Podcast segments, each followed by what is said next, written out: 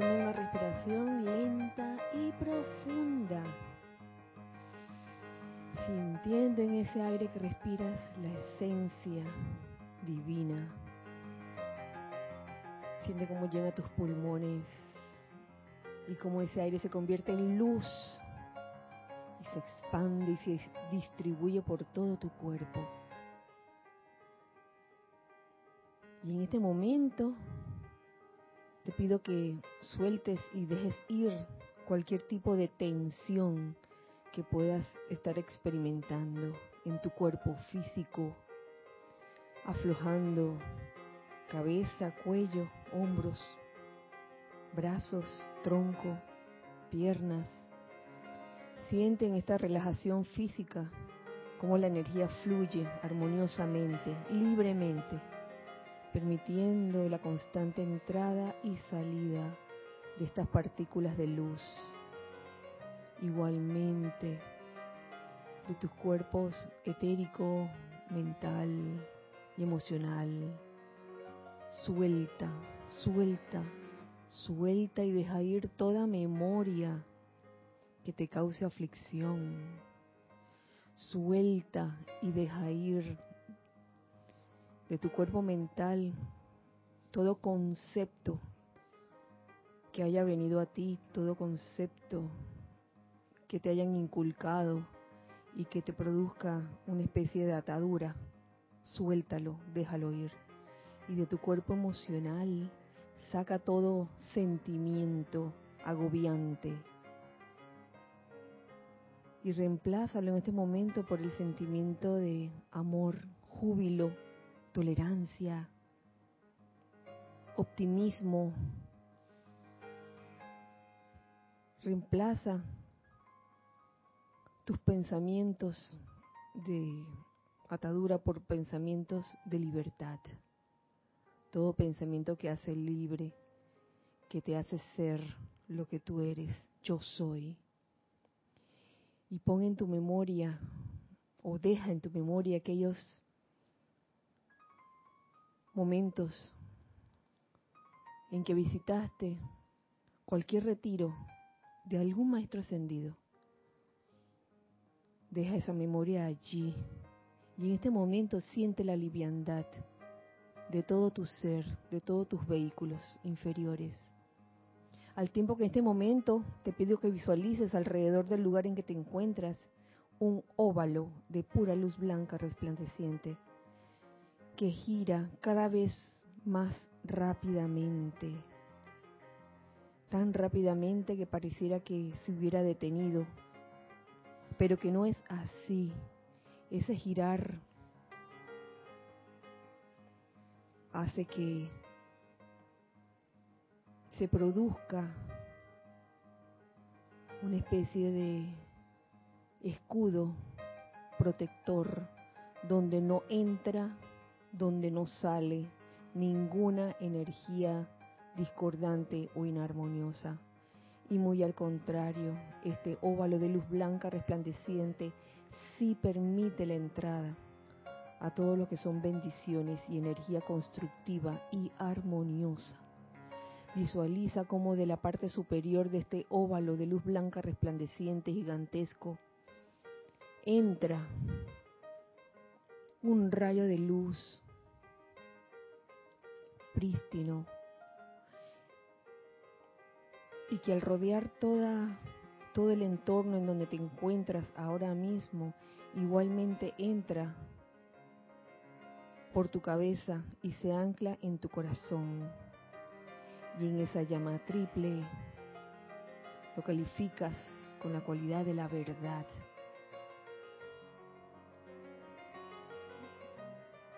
Permite que la verdad entre en ti, en todo tu ser, sabiendo que la verdad es el bien, que la verdad es perfección. Y que doquiera que en tu conciencia percibas imperfección, percibas impureza de algún tipo, sabe que eso no es la verdad. Siente esta radiación de la llama de la verdad fluir por todo tu cuerpo, causando una mayor liviandad en todo tu ser, todo el optimismo, toda la alegría del que eres capaz. Ahí están. Todo el amor que eres capaz de manifestar, ahí está. Y en esta conciencia, magna y omnipenetrante inteligencia, invocamos tu poderosa sabiduría que gobierna todas nuestras actividades. Invocamos tu luz poderosa que ilumina a todos y cada uno de nosotros en la plenitud de tu fulgurante presencia. Invocamos tu poderoso amor que nos envuelva a todos en su manto de paz. Invocamos tu magno poder para que el amor, la sabiduría y el poder puedan actuar en perfecta unidad para que perfeccionen todas las cosas sobre las cuales se ha fijado nuestra atención. Gracias, amado yo soy. Pueden tomar una respiración y al exhalar abrir sus ojos.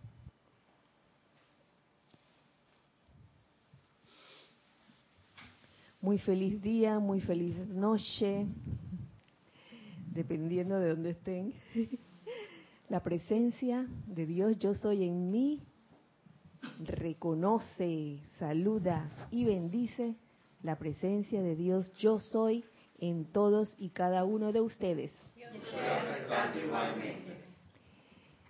Eh, mi nombre es Kira Chan, en este año 2019 no ha cambiado. no me cambió el nombre. Este es el espacio también de siempre. Los hijos del uno. Gracias, hijos del uno, de este lado y del otro lado también. Muchas gracias por estar aquí presentes, sintonizando este espacio. En este momento, en este hermoso miércoles 9 de enero del año 2019.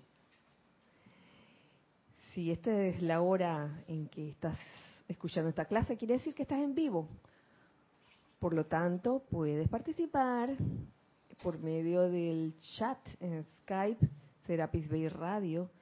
Eh, estamos también en YouTube. Así es. Sí, gracias, Gis. Y por cierto, gracias, Giselle, y gracias, Ana Julia, por su servicio amoroso en cabina chat y cámara. Eh, pueden hacer comentarios a través de cualquiera de los dos medios, Skype o también a través de YouTube, si así lo desean.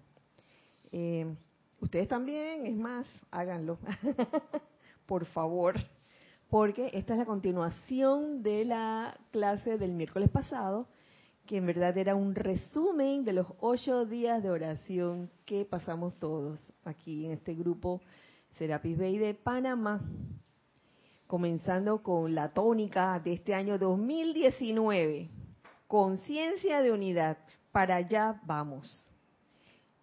Y se aprende mucho en un año cuando se establece una tónica.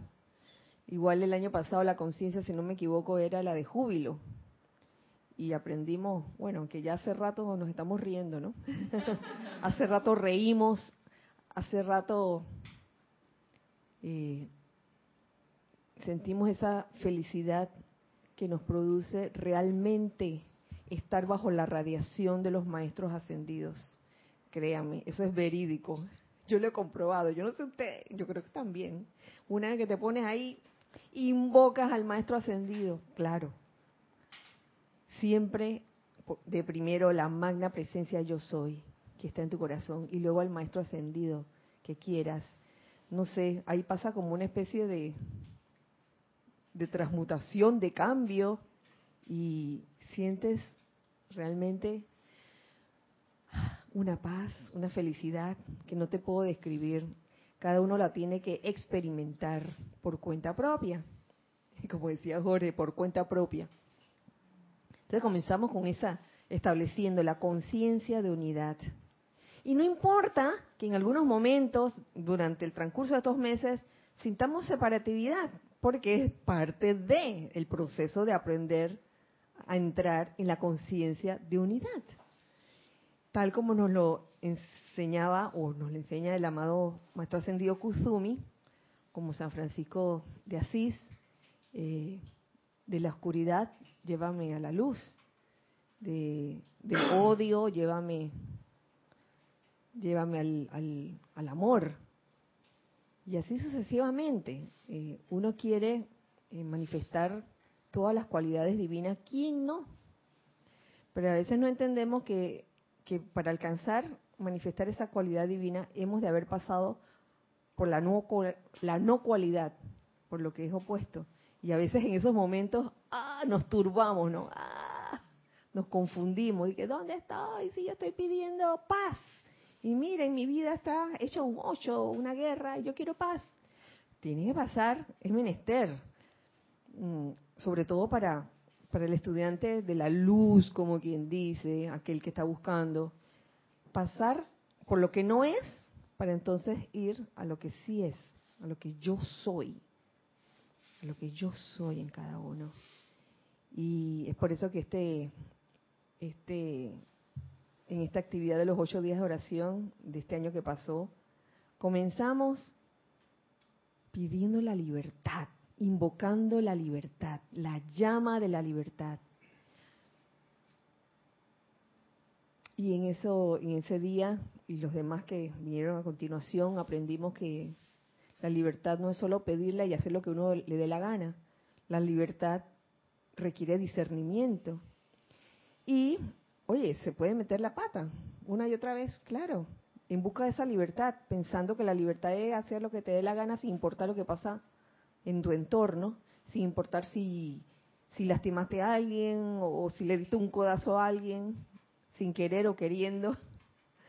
Pronto la vida te va a dar señales para decirte, oye, está, bien que, que, tú quieras la libertad, chico o chica, pero sin codazos, ¿no?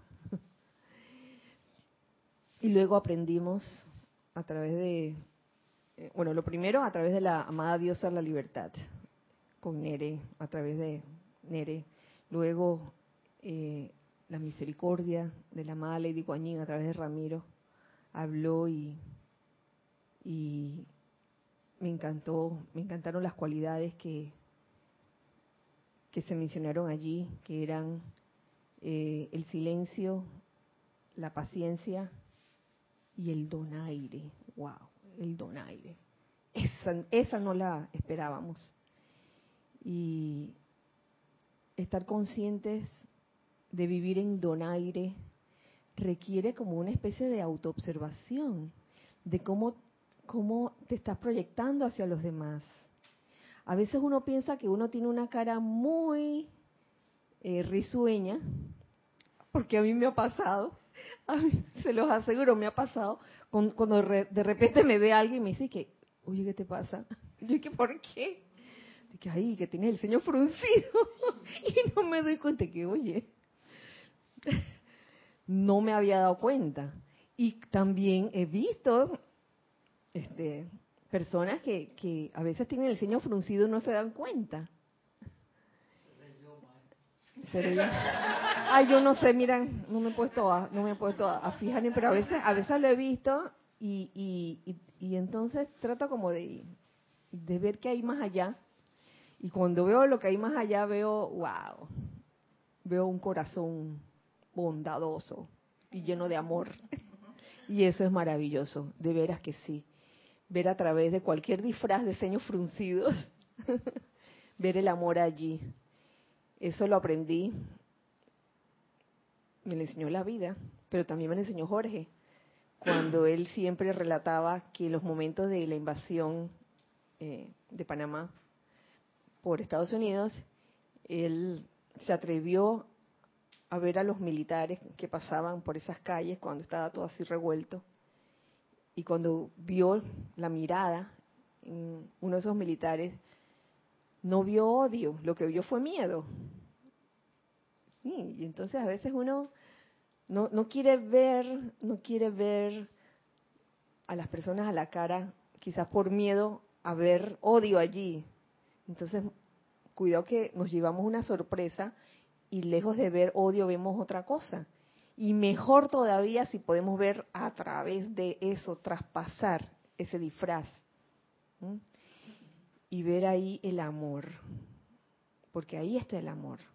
El amor es mm, está en todas partes, como dice una canción. Love, is everywhere. Así dice la canción, ¿verdad? ¿Perdón? Ah, Love is in the air, perdón, sí, esa misma. Love is in the air. el amor está en el aire. Lo que pasa es que si a uno no, no le da la gana de sentirlo, no lo siente. Tan sencillo como eso. no respira. no estás respirando bien. Entonces... No hay forma de sentir el amor, a menos que desencarnes. bueno. si no, si no respiras.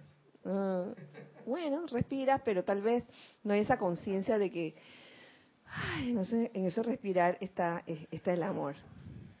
Y eso es maravilloso. Si sientes en algún momento que no te están dando amor, ¿qué corresponde? Darlo.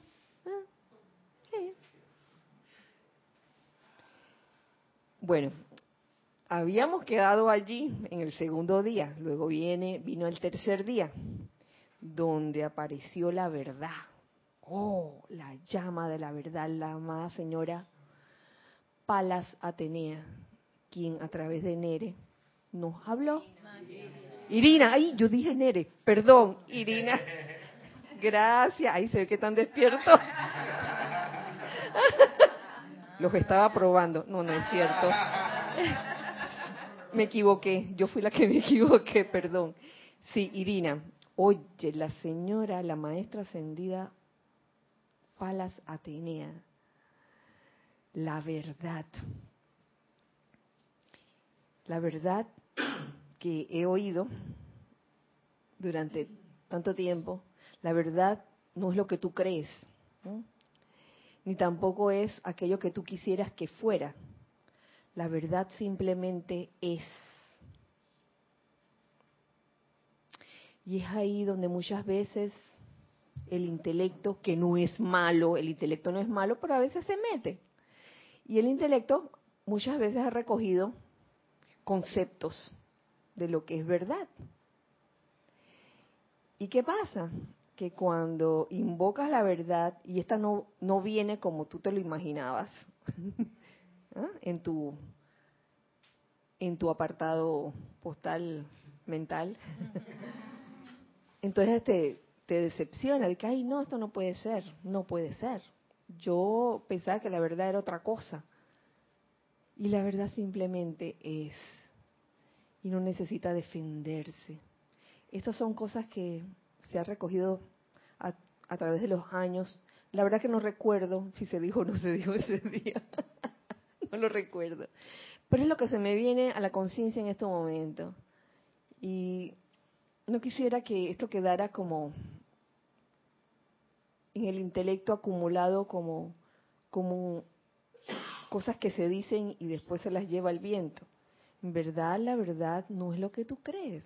La verdad simplemente es y es necesario eh, desapegarse de los conceptos que a veces uno tiene de lo que es la verdad, soltar, ah, soltar y dejar ir esos conceptos que atan, que es lo que trato de hacer en las visualizaciones al principio.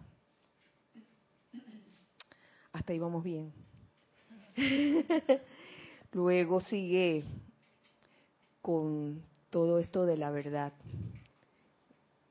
Mm, el amantes de ese día, el cáliz de, tu atención, donde te dice, y esto, esto se lo quiero compartir, directo, directo, a ver, que es una enseñanza que descarga la amada Palas Atenea.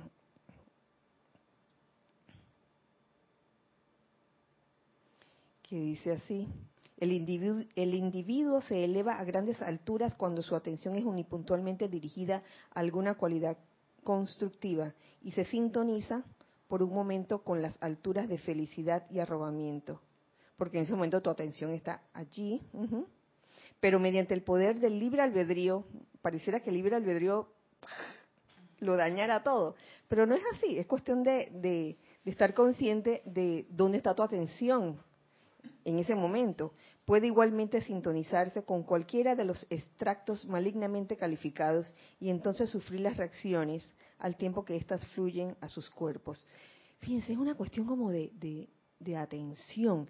La conciencia de maestro ascendido consiste en atención conscientemente sostenida sobre las tasas constructivas de vibración, las cuales nunca descienden por debajo de la tolerancia, la armonía, la paz, la fe, el amor, la comprensión y el deseo de servir.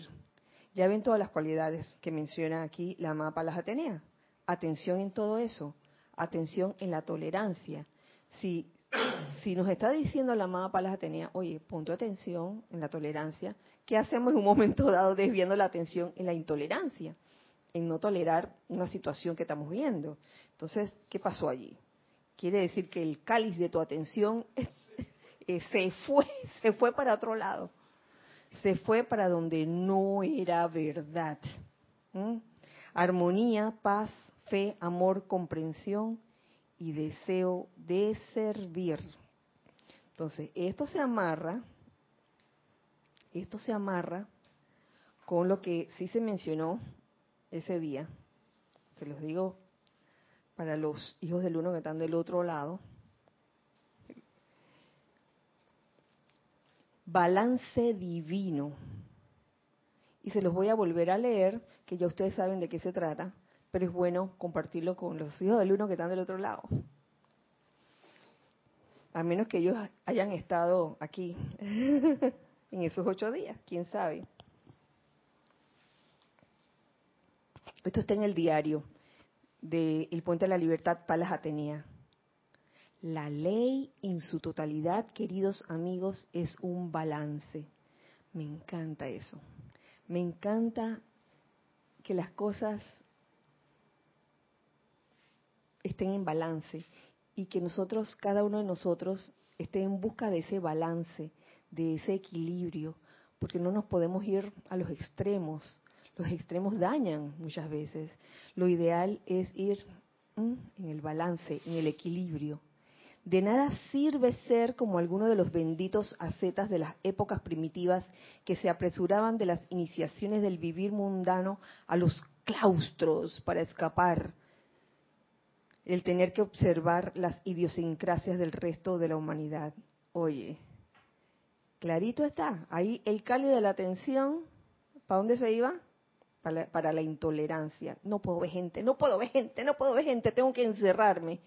No voy a salir a la calle, no voy a salir al mall, no voy a salir al súper, al supermercado, no voy a salir, voy a hacer súper a domicilio, ¿ve? Es más, para no tener que salir y ver a toda esa gente, a la gente. Entonces ahí hay intolerancia. Y eso, mis queridos, no es verdad. No es verdad. La maestría, la verdadera maestría de todo esto no está en encerrarse como un ermitaño y no salir a, oye, a relacionarte con el mundo externo. Claro, uno va preparado.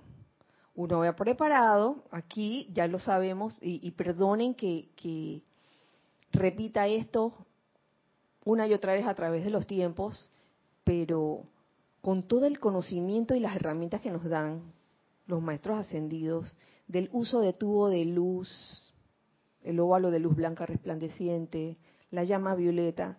Entonces, ¿qué hacemos saliendo sin ningún tipo de protección ni, ni, siquiera eh, eh, eh, ni, ni, una visualización, ni un estar consciente de que en cualquier momento, y, uno, mm, el, que, el que no sabe, piensa que esto es relajo, de que, ay, voy a salir por ahí.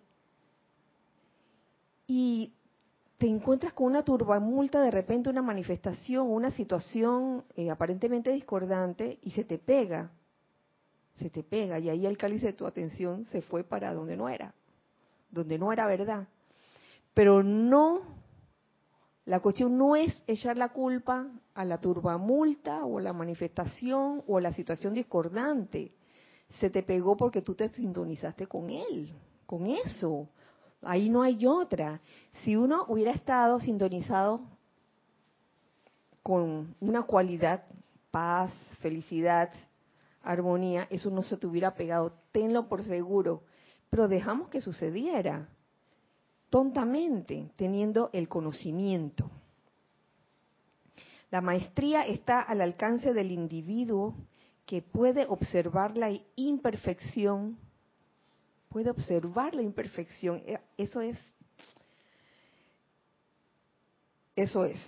Y no permitir que la rebelión, el odio, el resentimiento ni la depresión se agiten en su mundo emocional. ¿Mm? No dejar que eso te, te perturbe, diría yo sino que dentro del corazón del fuego sagrado, del cual es custodio, pueda invocar y afirmar poderosa y firmemente, ¿qué cosa?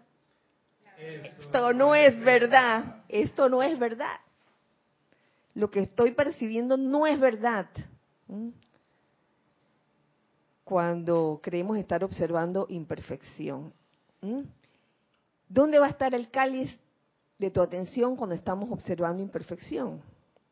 En la rebelión, en el odio, en el resentimiento o la depresión, que te va a agitar probablemente eh, tu mundo emocional, o escoges decirle a eso, esto no es verdad, y poner el cáliz de tu atención en una cualidad constructiva. Y esto es serio, esto es serio invoquen la manifestación de la verdad dentro de esa corriente de vida. Invoquen la manifestación de la verdad dentro de esa corriente de vida.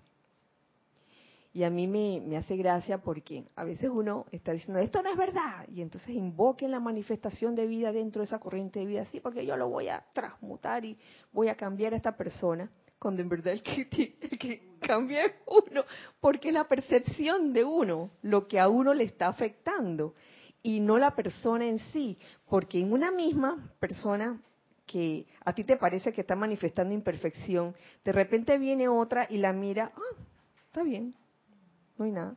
Porque es la percepción, señores, es la percepción.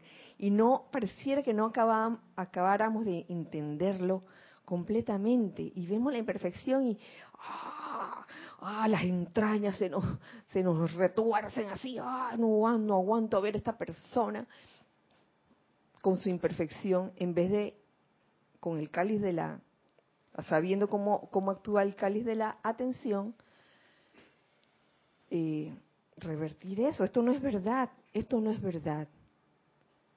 Esta persona es, pon, pon tu, lo que quieras, lo que quieras poner, paz, amor, armonía, belleza, etcétera.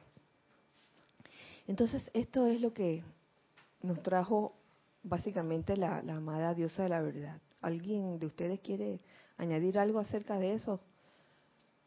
Porque la que, la que, a la que le tocó ese día, no, ella no está aquí. Irina, ahora misma no está aquí, no está aquí. Sí, Lorna, gracias. Eh, quizás uniéndolo un poco con lo con la intervención del Elohim Vista, veo ahora una conexión que no vi en ese día. Y justo ahora, como lo estás diciendo, si no es verdad, es porque es, una percepción mía. O sea, por eso es que no es verdad. Porque no es que yo estoy viendo el objeto como ese vaso, sino lo que yo estoy viendo es lo que está en mi mente que me dice que es ese vaso, pero en realidad no, yo no estoy mm. viendo el vaso, yo estoy viendo una imagen que yo estoy proyectando. Entonces ahora caigo en cuenta por qué la amada Palas dice que eso no es verdad. Porque yo en realidad me estoy reflejando a mí misma, o sea, es mi propia, es mi propia discordia. Y no es decir que ahora todo es perfecto y rosado porque uno se va a ese extremo, o sea, la mente tiende a irse a ese extremo, y que ahora no hay nada malo, pues, sí, está bien pero, pero no, no es eso. Es, ese mensaje profundo que, que me lleva a mí a cuestionarme si lo que yo estoy viendo es realmente mi reflejo o yo, o sea, ¿qué, ¿qué realmente yo estoy viendo? Y eso es, es fuerte. Pero entonces uno empieza a cuestionarse todo. Mm. Sí, y, y, todo está amarrado porque puede que lo que tú estás percibiendo se debe a que tú tienes un concepto mental de algo. Por ejemplo, una persona decente o buena no debería actuar de tal o cual forma o no debería vestirse de tal o cual forma. Así que para mí eso está imperfecto. Por ejemplo, Kira, ¿cómo, ¿cómo haríamos para aplicar eso en el caso de una persona que robó? Que uno sabe que robó y que ladrón, no sé qué. Entonces, ahí cómo, se robó la, la cuestión. Entonces, ahí cómo, cómo aplicar eso de palas Atenea. Por eso uno puede pensar, y que, pero si yo no soy ladrón, dice que yo estoy viviendo ahí, bien que se robó la plata. Entonces, es, es eso, ¿cómo uno lo aplica? Viendo Los Miserables. La película Los Miserables. Perdón, perdón, otra vez. Voy a explicarme. Hay una película.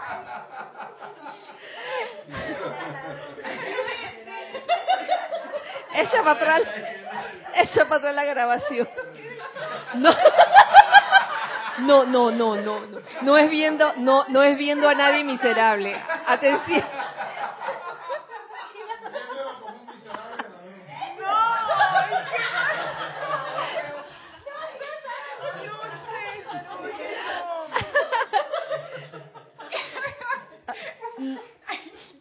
Viendo la película, una película o una obra de teatro que se llama Los Miserables o el libro que se llama Los Miserables de Víctor Hugo. Me explico mejor. Ay, por favor, que no que, que, que no se quede eso en el en la en la parte de hace de hace un minuto.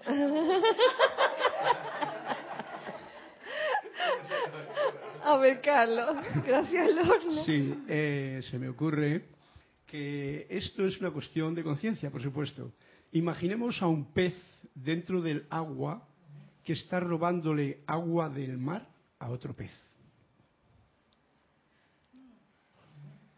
En realidad son los conceptos, como tú acabas de decir, que tenemos de ya sea católicos, de no robarás y tal y igual. Nuestra ignorancia de la totalidad generalmente es tan grande que es eso lo que estamos haciendo, como que un pez está robando agua a otro pez que está en el océano. A ver si captas la idea. No se puede. Pero los conceptos creemos, por eso tan, no verdad, que sí se está, se está ocurriendo eso. Nadie puede robar a nadie, nadie puede matar a nadie. Pero los conceptos que tenemos por todo eso que se nos ha metido en el RAM, pues a veces nos pegamos toda una vida odiando por cualquier cosa de esas. Porque un pez ha robado agua del océano. Ok, e, ese es un punto interesante, porque entonces en ese caso yo pudiera, en vez de ponerme atención en el robo, si me pasó a mí, por ejemplo, invocar amada presencia yo soy, esta situación no es verdad, descarga la provisión aquí. y no me interesa qué fue lo que hizo la otra persona, yo invoco tu provisión y regresa eso que me fue quitado. Dame la conciencia para sostener eso que, que, aparentemente fue quitado. Ya veo el punto. Y viste, a la luz de lo que, lo que nos dice la amada Palas tenía en el cáliz de tu atención, más lo que dice en, en, el día, en su diario de, de acerca de, del balance y de de decirle a, toda apariencia de imperfección, esto no es de verdad. Fíjate que, que cuando sucede ese ejemplo, que cuando me lo estabas en el momento que me lo estabas poniendo, yo dije, wow, qué ejemplo, qué ejemplo. ¿Cómo salgo de esta hora? No. Me di cuenta ahí de que uno, uno en ese momento, mm, a veces la mente se entrampa y dice, hay que agarrar al ladrón para castigarlo. ¿Qué es lo que verdaderamente quieres? ¿Recuperar eso que habías perdido o quieres que se castigue al que lo hizo? Recuperar lo perdido. Eso es si yo tengo esa conciencia, pues también puedo pedir la libra de carne y ahí pierdo doble. Sí, sí, exactamente. Quiero mi libra de carne, quiero justicia, quiero que a ese ladrón lo metan preso.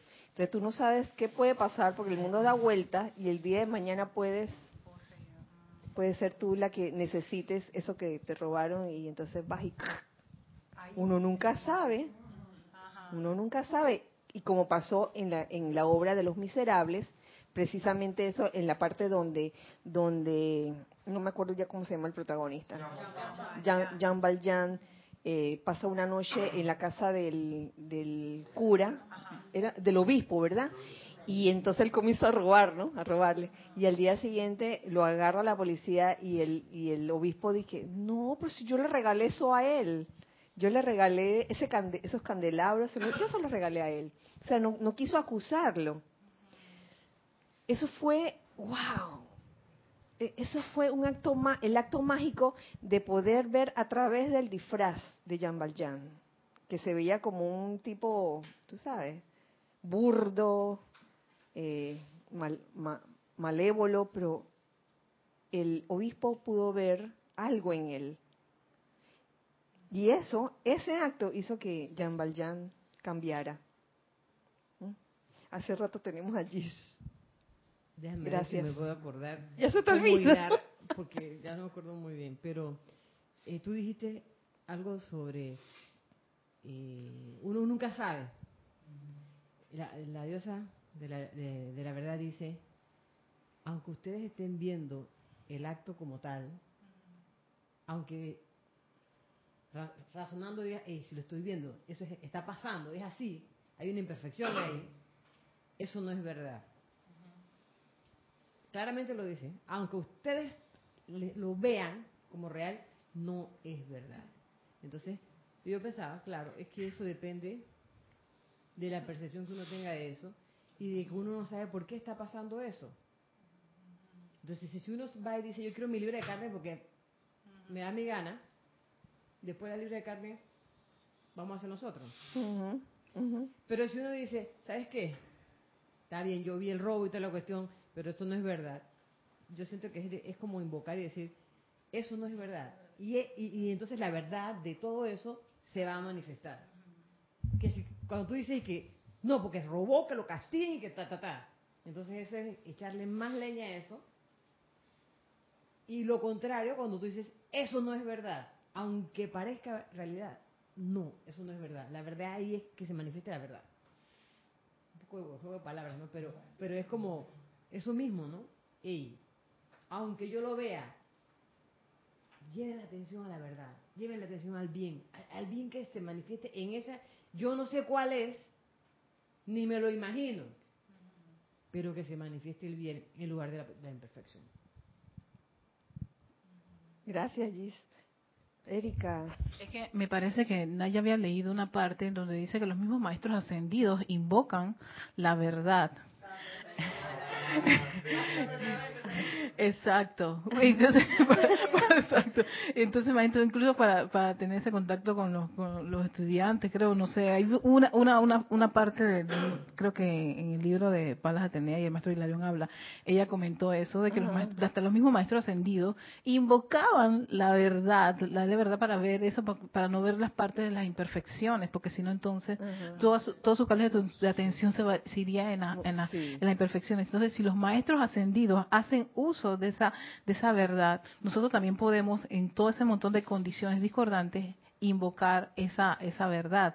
Y creo que hubo un, momento en que ya hubo una lectura que hizo Naya acerca de que la, misma diosa decía cuántas veces al año nosotros invocamos la verdad. Mm. ¿Cuántas veces al año?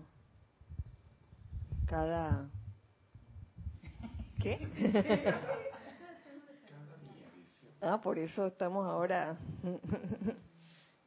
en los ceremoniales, en estos momentos. En realidad, mm. Kira, si estamos invocando de verdad a la presencia, estamos invocando la verdad. Sí, claro que sí. Gracias por, por recordar eso, porque es cierto, a mí, a mí, a mí, se me había olvidado ese detalle. Y es cierto también, al invocar a la, a la magna presencia yo soy, la verdad, porque la presencia yo soy es la verdad. ¿Sí o no? Sí. Bueno, pasamos ahora, después de... Oh, yo pensaba terminar hoy. Sí. Ay.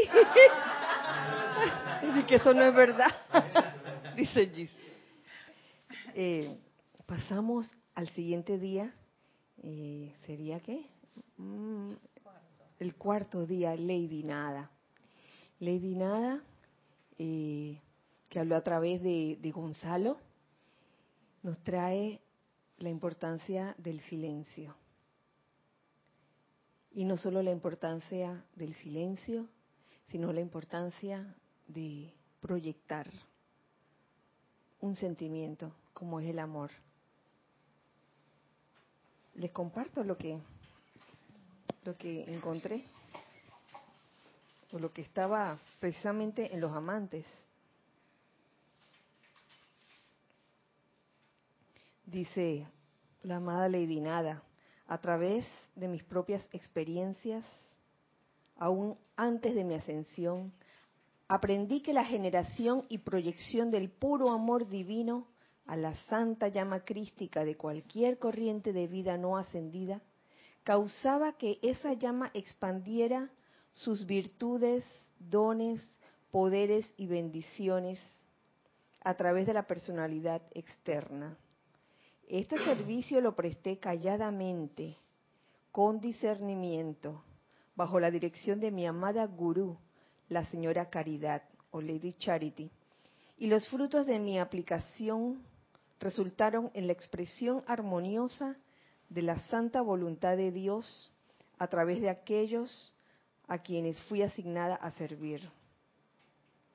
Los, benditos Shelas, que también pretenden ayudar a liberar los poderes de los santos seres crísticos de toda la humanidad, están humildemente invitados a pedirme, así como también a la amada caridad, que les demos nuestro sentimiento de amor divino impersonal a los santos seres crísticos de los individuos en sus ambientes inmediatos. Ven, esa es una forma de servir. Yo lo veo como una forma de servir, simplemente proyectar el sentimiento de amor divino impersonal a los santos seres crísticos de los individuos que están cerca de uno, en sus ambientes inmediatos, sin estar haciendo alaraca de lo que estás haciendo, de que ponte ahí, Edith, mira, ¡zas! Ponte ahí. Ahí te va, ahí te va, ahí te va, lo estás sintiendo, lo estás sintiendo. Te voy a sacar los dones del Espíritu Santo.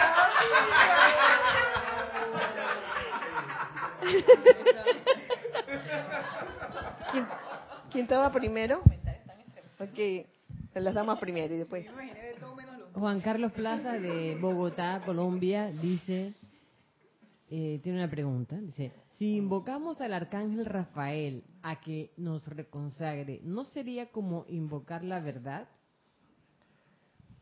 A que la verdad se manifieste en eso que estás pidiendo que te, que te reconsagres. Sí, es una forma. Es más, en estos días hacíamos una invocación, un decreto que en donde invocábamos al, al amado arcángel Rafael precisamente para que reconsagrara cada parte de, de nuestro cuerpo, reconsagrara nuestros ojos para ver perfección, nuestros oídos para escuchar perfección, nuestra nariz también, para oler bien perfección. Ay, qué se ríe? Sí, es una forma, claro que sí. Eh,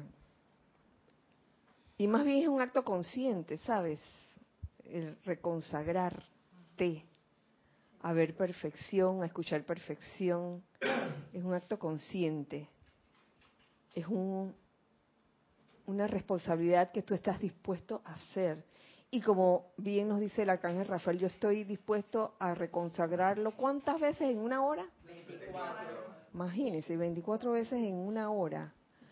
Estamos eh, propensos a que esa consagración que nosotros pedimos en un momento dado, que nos comprometimos a hacer, se caiga, porque el cáliz de nuestra atención se va para otro lado. En ese momento la, esa consagración de ver perfección se fue para, se fue para otro lado porque no vimos perfección. En ese momento escogimos ver iniquidad, escogimos ver imperfección. Entonces la cuestión es darse cuenta, por eso digo que es un acto consciente. Oye, me di cuenta que metí la pata. Amado Arcángel Rafael, te pido que reconsagres mis vehículos para que, para que se conduzcan con, con, perfección, que manifiesten perfección en, en, su hablar, en su, en su sentir, en su caminar, etcétera. Que es volver a poner mi atención en lo que es verdad. Sí, exacto. Sí, así yo es. creo que primero hay, tengo entendido que hay un, decreto en el diario, diario de meditaciones. Ajá, sí. Donde primero se pide perdón por la transgresión a la ley y después entonces se invoca para la, para la reconsagración. Así es, Roberto, en las meditaciones diarias. Gracias. Y seguía Ramiro y después que, nada más ver que una cosa, una de las cuestiones que más me gustó de estos ocho días de oración es la, la, disciplina que los maestros del tribunal kármico develan en sus discursos. La disciplina aquí de la amada Lady Nada, de amar en silencio, verterle a esa, a esa llama en el corazón, el amor desde el corazón de ella. Pero me llama la atención que eso es un giro distinto al de la amada Pala Atenea, porque en lo del Lady Nada no necesita verse algo imperfecto para entonces enviar el rayo de amor, sino porque sí, porque ahí está la llama y voy a nutrirla para, para, para que pueda manifestar la, voluntad de Dios. Y, y, en sintonía entonces con, con Lady Guanyin, hacerlo en silencio, sin esperar el aplauso de la, tú sabes, la barra brava que va a hacer la fanfarria por el logro que hiciste, sino que en silencio, eso, eso es eso es, la, es cuando juzgan a, a Jesús y Barrabás. Jesús hace silencio y, y, sancionan a Barrabás o, le dan libertad a él. Pues. Entonces, cómo se vinculan las, las, los discursos de cada uno es, muy, notable. Y, y sabe que es, es interesante lo que planteas porque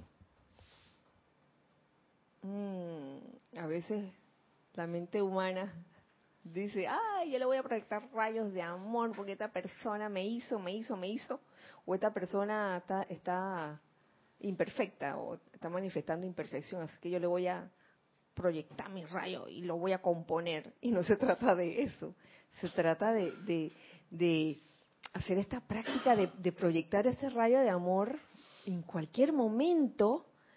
Y no es que tú eres de que, ah, la gran cosota que, con tu rayo de amor hiciste que, el otro se volviera pintor famoso.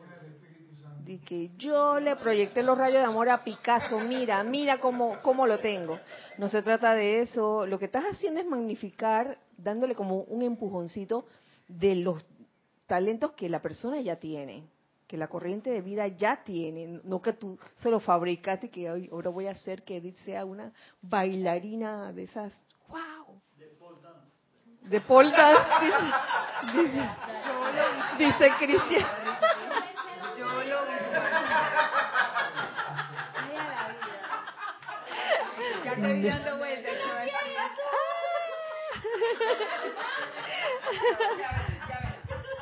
Yo creo que dice va a salir con los del Espíritu Santo.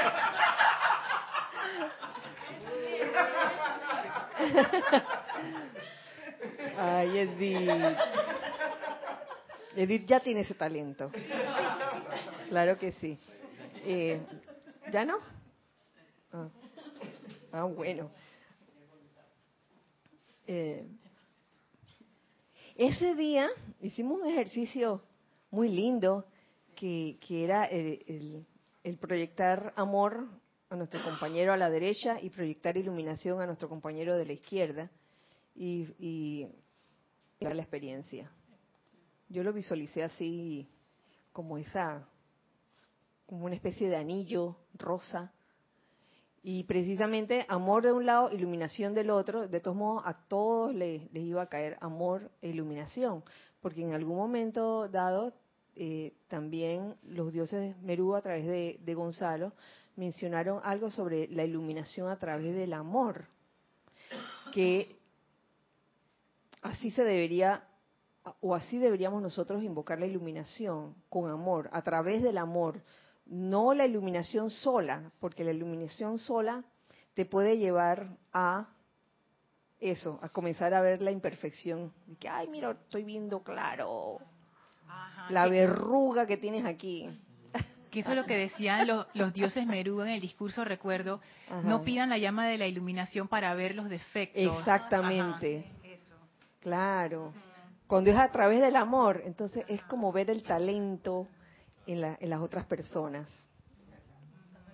Eh, en realidad, el ver los defectos de otra persona, en el tiempo que estás viendo esos defectos de la otra persona, o sea, de tu espejo, estás juzgando. Al juzgar, pues no puedes enviar ni rayos de amor ni nada, porque no tienes más que juicio. Por lo tanto, es tan importante liberarse de esos juicios y ver la perfección, porque no es porque veas algo imperfecto, sino porque estás en el amor. Y entonces al estar en el amor puedes irradiar amor, porque el amor no es una cuestión mental.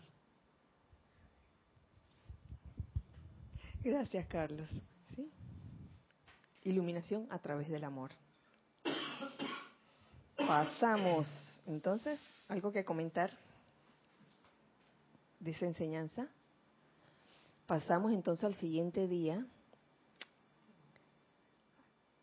Gran director divino, y yo lo estoy mirando a él, mira, al gran director divino, eh, quien habla a través de Roberto, y que si bien no, no recuerdo qué libro usó, sinceramente, sí, recuerdo eh, la enseñanza de ese día en los amantes. Sellar el pasado, ¿cierto? Por el gran director divino. Y está todo amarrado al cáliz de tu atención, al esto no es verdad, a todo eso. Pero antes, ¿teníamos algo? Antes de proceder a, a compartir con ustedes lo que el, amado gran director divino nos trajo. Edgardo Muñoz, desde Concepción, Chile, dice, muy buenas tardes, Dios los bendice, un gran abrazo para todos y todas. Bendiciones. Bendiciones para ti, Edgardo. Creo que, aunque parezca obvio el hecho de mantener la atención en un sentimiento elevado, cuando las cosas aparentemente se ponen feas, es una llave maestra para avanzar y no es tan fácil si uno no está preparado en conciencia para hacerlo. Por eso toma gran importancia el prepararse cada día para que sea perfecto. Gracias por traer este punto a la conciencia. Gracias a ti también. Gracias, Edgardo, por tu comentario, porque así es. Eh, si, si tú quieres, hablando en el término físico, y este ejemplo se ha dado un montón de veces, si quieres tener una musculatura dura, dura, no esperes lograrlo de la noche a la mañana. Tienes que practicar todos los días, levantar la pesita y hacer tu ejercicio y hacer esto y lo otro. Y ya después de un tiempo ya tendrás tu musculatura duradura, cosa que cuando eh, haya que usarla para algo como quebrar un ladrillo, una cosa así, ¿verdad, Cristian? Entonces lo puedes hacer. ¿Cómo dices? Ajá, empujar un carro en una emergencia, pero así con el firifiri así del bracito, así de que, de que ay, yo alcé pesa hoy, primer día, y entonces pretendo de que empujar el carro. No, no creo que, que se logre. Entonces, la práctica de esto, de, de estar siempre en un estado como de preparatividad, de alerta, de alerta más bien, de que cuando pasa la situación, en vez de, estar poniendo la atención en la imperfección, digo, esto no es verdad. Y aprendo a ver más allá de lo que aparentemente se ve imperfecto. Créame, es una práctica fascinante porque no, nos vamos a encontrar con un mundo distinto al que vemos normalmente. De que, ah, mira, el otro con la verruga, el otro mira cómo se le cae la baba, el otro de que huele raro. Ya con esta práctica, esos, esos males se van ahí. Sí, en serio. Ya no le prestas atención a eso. Ajá. Estaba pensando que eso requiere creatividad de parte de uno. O sí. Porque hay que salir de esa conciencia cuadradita que es la mente, que tiene todos sus conceptos ya predefinidos, y para hacer ese salto al amor, para ver las cosas diferentes, como lo puso Carlos, por ejemplo, en el ejemplo del pez que le roba agua a otro pez, eso requiere que uno haga un salto creativo. Entonces, a veces yo me encuentro como que nadando en mis propios conceptos ya predefinidos, esperando que algo pase, pero si ya esos conceptos no me están ayudando, entonces requiero ahí hacer como un salto. Y yo pienso que el amor es esa energía creativa que, que puede sacar algo del sombrero que no estaba antes y hacerte ver las cosas de una manera diferente. Sí, y es cuando uno escoge amar, en vez de escoger lo, contrario. Que era algo que habló también eh, Lady Nada en ese día, la intención de amar. Ajá, claro. debemos, digo, es escoger, escoger el amor. Y más que escoger el amor, escoger amar. Lo que, lo que hace la magia, ¿sabes? Eh, y que no sea una cuestión nada más de, de, intelecto porque lo leíste en algún lado o porque alguien te dijo que lo hicieras, yo creo que es más que eso. Por eso considero muy importante que el discernimiento lo desarrolle cada uno de ustedes, cada uno de nosotros, esa, esa libertad de, de, escoger qué queremos manifestar en nuestras vidas y que no sea porque alguien te lo dijo que tenías que hacer, sino porque uno mismo se dio cuenta de que, oye, ese es el camino, el amor es el, sigue siendo el camino, oye. Es el título de un libro, pero a la vez significa mucho, el amor sigue siendo el camino. Entonces quedamos en que íbamos a, iba a compartirles lo que había salido en, los amantes de ese día. Y que si desean agregar algo acerca de sellar el pasado, pues eh, les invito a hacerlo. Dice, es imposible que algo pueda tocar o entrar a su mundo si ustedes no le prestan atención es imposible. De que, ay, entró una energía. Lo solemos decir, yo suelo decirlo. Pero es estar consciente de que, de que si yo la percibí es porque yo dejé, yo dejé que entrara a mi mundo. Yo dejé que entrara a mi mundo. Si en vez de eso escojo lo otro, escojo amar. De verdad, escojo amar todo lo que está a mi alrededor. No importa que aparentemente se vea feo, se vea, se huela así como un mal olor y todo eso, sino que, oye, amo todo lo que está a mi alrededor. Llegar a ese punto, mm, yo sé que no es sencillo, pero se puede. Y cuando uno vive en ese, en ese, no sé, en ese estado yo no sé si le llamarle de, sí, de arrobamiento, ¿por qué no? Un estado de arrobamiento constante durante el día, que pareciera que hubiera, hubieras estado fumando algo durante todo el día, y que, este debe estar bien colocado, porque mira Mira lo que le están diciendo y mírale su cara. Que, mira que lo están insultando y mírale su cara. Que,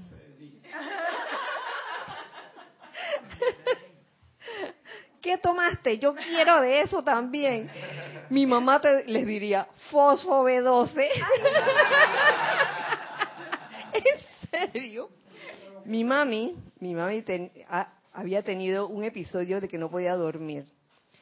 Mi mami tiene 95 años y su doctor, su cardiólogo, le había recetado unas pastillas que yo tengo. Yo no dejo que ella las tenga porque si no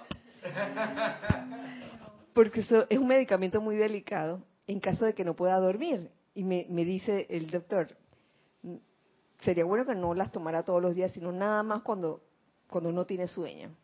Y así se las he dado y que dos veces por semana, a veces está con insomnio y no puede dormir. Óyeme hasta que la señora que, que la cuida me dice, ella e, es una señora del interior, y me dice, mira que no me acuerdo a quién le, estaban dando, a su suegro. A mi suegro hace como unos meses le están dando fosfo B12. Y, y vieras cómo está. Que así, vamos a comprar fosfo B12. Es un tónico de complejo B, no sé qué más tiene. Comenzó a tomarlo y como a la semana y media más o menos, ya no pedía más pastillas para dormir. Se las tomaba en las mañanas, esas vitaminas, y ya, claro, se mantenía activa todo el día, así como despierta, y, ya en la noche caía como, caía a dormir y ya no necesitaba. Que, ay, gracias, Padre. Un remedio así tan sencillo y casi que es casero, artesanal, como Fosfo B12, que se consigue en todos los supermercados, y todas las farmacias. No tengo acciones con Fosfo B12, pero es bueno. Tan bueno que ella se lo recomendó a su amiga, que tiene, ¿qué? 85 años. O sea, pura muchacha, pura muchacha. Y hasta yo lo estoy tomando a veces, ¿no? a ver, buenísimo. El fosfo B12. Sellar el pasado. Y ya se me olvidó por qué vino el cuento del fosfo B12. el gran director divino. Sellar el pasado. Es por eso, amados míos, que deben cerrar la puerta y cerrarla a todo lo que haya ocurrido en el pasado hasta este momento. Ciérrenla ahora y permítame ayudarles a cerrarla. Ciérrenla con llave y séllenla de manera que nunca más su atención se vuelva a lo que ha pasado, sea bueno, malo o indiferente. Bórrenlo.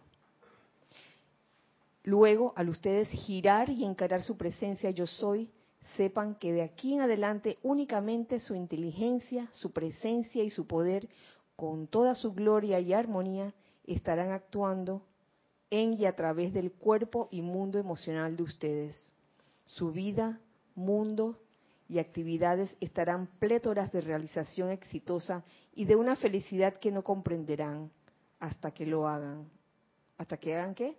Cerrar cerrar con llave el pasado, eh, para no estar volviendo la atención, el cáliz de la atención, hacia cualquier evento pasado, bueno, malo o indiferente. Ahora, no significa que no, uno no vaya a tener memoria. Que, ay, no me acuerdo, no, no me acuerdo, no me acuerdo. Por favor. Porque el gran director divino me dijo que borrara todo, delete, delete, delete, delete, delete, borra, borra, borra, borra, borra. Y comience que bueno, entonces... La plata que me no me acuerdo. La plata que te debí ayer no me acuerdo. Dice Lorna.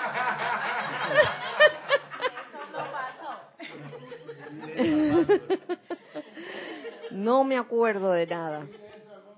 Sea, ¿qué? Bueno, bueno, malo o, o indiferente, porque hay recuerdos de todo tipo. Eh, ¿A qué se referirá entonces el gran director divino con eso? En, realidad lo que veo yo es que em, la memoria eh, es poner la atención en las cosas del pasado y alimentarlo. Entonces lo que mm. ocurre eh, no quiere decir que tú no puedas recordar lo que tengas que recordar y tal. Es más, cuanto más recuerdo de todo lo que has vivido en el pasado, pues como que mejor andas de memoria. Pero, sin embargo, si lo alimentas y te olvidas de vivir el presente porque estás alimentando algo del pasado, ya sea bueno, malo, regular o lo que sea, pues entonces te pierdes la, oportunidad del presente, que en realidad es donde está todo, el ahora.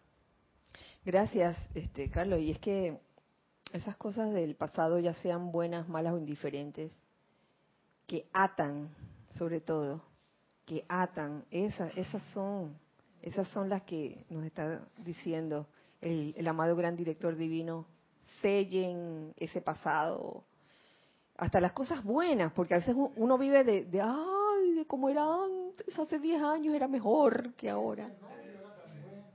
¿El qué? El novio era tan bueno, el de hace 15 años. Siempre el, de, el del pasado era mejor que el del presente. Y entonces, oye, ¿cuándo, ¿cuándo vas a vivir verdaderamente? Tú ibas a decir algo. No, sí, yo pienso que ahí... Eh, eh, el gran director principalmente considero yo que nos, nos invita a que vivamos el eterno presente, donde efectivamente vive y mora la divina y todopoderosa presencia de Dios yo soy. Si estamos buscando la divinidad, la ascensión, tenemos que ir encaminados a eso, a vivir el aquí y el ahora, el presente, como bien sabemos, es donde mora la divinidad. Entonces, en vista de ello, obviamente, queda sabido que el pasado hay que sellarlo. No hay, no hay cabida para eso. Sea bueno, malo o indiferente. Porque como bien tú dices, a veces pensamos que es bueno, pero entonces esas emociones nos traen amargura, porque fue tan bueno lo anterior y, hoy día es tan malo. Entonces comparas y te traes esa emoción, esa energía, te la traes al presente. Entonces no hay manera, séllalo y punto. Y vive en, en el presente, en el eterno presente. Claro, evidentemente en concepto de la mente externa sabemos que si vives en el eterno presente puedes ir construyendo un que sabemos que no es futuro, pero llamémosle futuro en la mente externa, promisorio, victorioso, porque te proyectas hacia donde debes estar tu atención, el eterno presente. El eterno presente, así es el, vivir el aquí y el ahora es un ejercicio de vida. Porque si vivimos todos los días, por ejemplo, siempre eh, lamentándonos de que el pasado, en el pasado todo era, todo era mejor, o sufriendo por lo que se vivió en el pasado, y no viviendo el eterno ahora, entonces ¿qué estamos haciendo? No estamos viviendo, estamos muriendo ahí en ese momento. Es vivir el eterno ahora. O e, eso mm, pareciera sencillo y lo es. Si uno mm, logra, logra verdaderamente eh, sopesar eso y ver el amor en todo. Y vuelvo y repito, está todo amarrado. Porque, ¿qué es lo que te hace muchas veces ver imperfección, cosas que tú relacionas con lo pasado. Pero si vivimos el eterno ahora y nos damos la oportunidad siempre de ver el amor en cada cosa que se nos presenta, aunque haya sido algo parecido a algo que sucedió hace mucho tiempo, no, esta vez lo voy a ver con otros ojos, porque cada experiencia va a tener una salida distinta. Uno no puede cortar con la misma tijera experiencias similares, porque entonces que tu vida se vuelve como una especie de... Allí iba a decir que una vida clonada, porque... Pero sería así, porque estás cortando el mismo patrón. O sea, estás poniendo todo lo que te ocurre dentro del mismo patrón que fue lo que pasó atrás, que pasó atrás, que pasó atrás. Sí, sí. sí que bueno, aquí me encontré con esta situación igualita a como me sucedió hace siete años.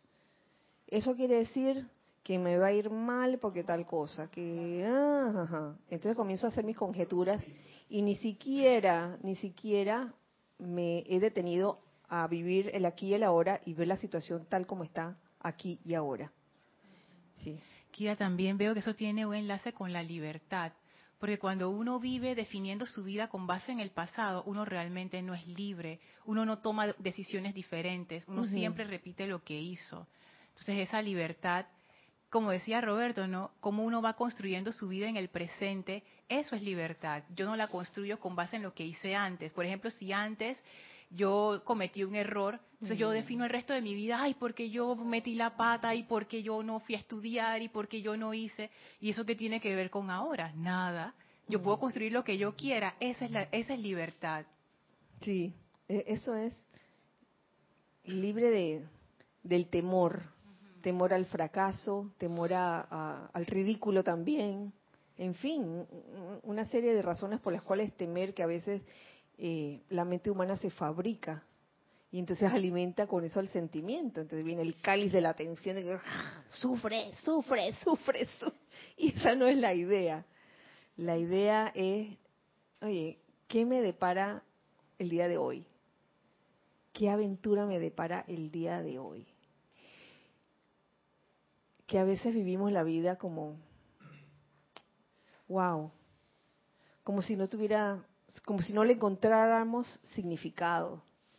Pero yo les aseguro, a veces en la vida es menester que pasemos por experiencias chocantes para uno valorarla. Entonces, viendo que las cosas a veces pasan así, oye, mejor sin esperar que te pase algo chocante, vivámosla, vivámosla plenamente, con deseos, con un deseo puro de amar, no eh, de una manera que bueno voy a amar porque aquí dice que hay que amar eso no es eso no es sino por una decisión de cada quien. Tú querías decir algo César que ya ya estamos terminando porque aunque faltan dos ya se ya se fue bastante Gracias. la hora. Ajá. Y en base a las palabras del gran director divino y de lo que se está hablando aquí, llego a la conclusión y quiero decir que no se puede a través de la negativo llegar a algo constructivo. Explico esto. Yo no puedo estar diciendo no es verdad, no es verdad y se va a manifestar la verdad. Yo veo lo que no es verdad y hago un llamado a la verdad que se manifieste. claro Y eso es lo fundamental. Muchas veces nos quedamos con que eso no es verdad y la imagen que y me quedo ahí ajá ajá es esa imagen que no es verdad y ese es lo que voy a ver en el pasado. La no verdad que yo viendo no actué como debía hacer, haciendo el llamado a la verdad. Por eso que ese, muchas veces, pero yo dije que no era verdad, pero no hiciste el llamado para que se manifieste Claro. lo que tú quieres y en ti queda esa imagen. Y ese es lo que está diciendo, no mires el pasado, porque la- lo que acaba de haber era ayer, ya eso pasó. Entonces, el gran director divino me parece que muy sutil dice, si ves algo que no es verdad y tú sabes que eso no es verdad, haz el llamado por la verdad. Si no lo hacemos, no hemos logrado nada. Claro, claro. Qué buena la aclaratoria, ¿no? Que por un lado la amada Palas Atenea nos dice ante la ante la imperfección esto no es verdad, pero no quedarse allí, porque nos podemos quedar allí nadando, nadando en, en la imperfección de que esto no es verdad, esto no es verdad, esto no es verdad, esto no es verdad, esto no es verdad, esto no es verdad. Y así me paso, me paso toda la vida Delete, delete, delete. me la pasaré. Eh, Es como el famoso no lo acepto, que no lo acepta, no lo acepta, no lo Oye, entonces, entonces, ¿qué sí vas a aceptar? ¿Ah? ¿Verdad? ¿Qué voy a aceptar? Voy a aceptar el amor, voy a aceptar la paz, voy a aceptar la armonía, voy a aceptar la luz. Eso es lo que voy a aceptar. Gracias. ¿Tú quieres decir algo? Eh, ¿Ya se te olvidó? no, no. eh, Que ya fue, ya fue pasado. No, no, no, no, no, no, que lo que pasa es que hay que ver el pan todo completo, pues. También. Que es lo que claro. estaba hablando Ramiro de cómo una cosa, desde la perspectiva de un maestro, te dice una cosa y el otro te lo complementa por otro lado. La diosa de la verdad diga- dice, esa imperfección no es verdad, invocan a la verdad. No es que te quedes en eso. Ujú, nada más. claro, claro. Eso de que eso no es verdad, eh, es un llamado de la diosa de la verdad, pero por ahí mismo te dice, Invoca la verdad. invoca la verdad. Claro. Ah, invoca la, la perfección en esa, en esa situación. Eh, espérate, que tengo un par de cosas aquí. Dice Elizabeth Alcaíno, Dios los bendice hermanos. Yo veo que el pasado fue un presente en su momento y ya no existe. Es Así por es. eso que el Ah. presente es ahora. El presente es una consecuencia del pasado. Sí, el pasado en algún momento fue presente, pero ya pasó. Gracias, Elizabeth. Dice Este. Este. Este, Banderito dice, bendiciones para todos. Bendiciones. Hola Kira. Hola, Este. Vivir el eterno ahora presenta la dificultad para la naturaleza humana de ser creativos. Vivir del pasado es más fácil y seguro, ya que se repiten patrones vividos que dieron cierta satisfacción, pero que no dan la felicidad de la experimentación del ahora. Gracias, este. Yo, yo sé que a ti te gusta mucho ese, ese extracto, que creo que lo tiene el maestro ascendido Serapis Bey, vivir el eterno ahora. Sí, me, sí, sí recuerdo, lo recuerdo este y fíjate que me hace pensar que esto no es, no es mm, ¿cómo se lo pongo? Hay, ciertas juegos, hay ciertos juegos que son para entretener, ¿no? No, eso no es bueno ni es malo. Yo no estoy diciendo que es malo, que quede claro. Pero muchas veces nos gusta como entretenernos en vez de crear algo nuevo, entretenernos con, con lo ya sabido, ¿no? Con lo ya vivido. Entonces nos gusta como, como recrearlo una y otra vez. Eso es vivir, eso es vivir en el pasado. Y no estoy diciendo que es malo o bueno entretenerse. Si alguien quiere entretenerse, bueno, y se respeta, es su libre albedrío, ¿no? Pero más interesante, resulta más interesante eh, vivir el eterno ahora, donde uno hace que, bueno, cero, borrón, cuenta nueva, aquí en, este momento voy a crear algo nuevo. Y punto. ¿Mm? Me, recordó un chiste, pero ya se me olvidó el chiste, no lo voy a contar. Aquí. Se te olvidó, no lo vas a contar. Hace 30 segundos lo, ya se me olvidó, ya eso es pasado. Sí, el, crear. Eh, eh, en el campo de, los de los chistes, es increíble cómo, cómo a veces el hombre crea unos chistes. Eh, me estaba acordando de uno de ellos. Si me acuerdo, entonces se los cuento ahora después. bueno, hijos del uno, eh, nos despedimos por ahora. Por ahora, vamos a seguir el próximo miércoles eh, ya con el desenlace del resumen de los ocho días de oración 2018. Eh, muchas gracias por sintonizar este espacio en este momento. Gracias a todos por sus comentarios, todos, todos, hijos del uno de este lado, hijos del uno del otro lado. Gracias.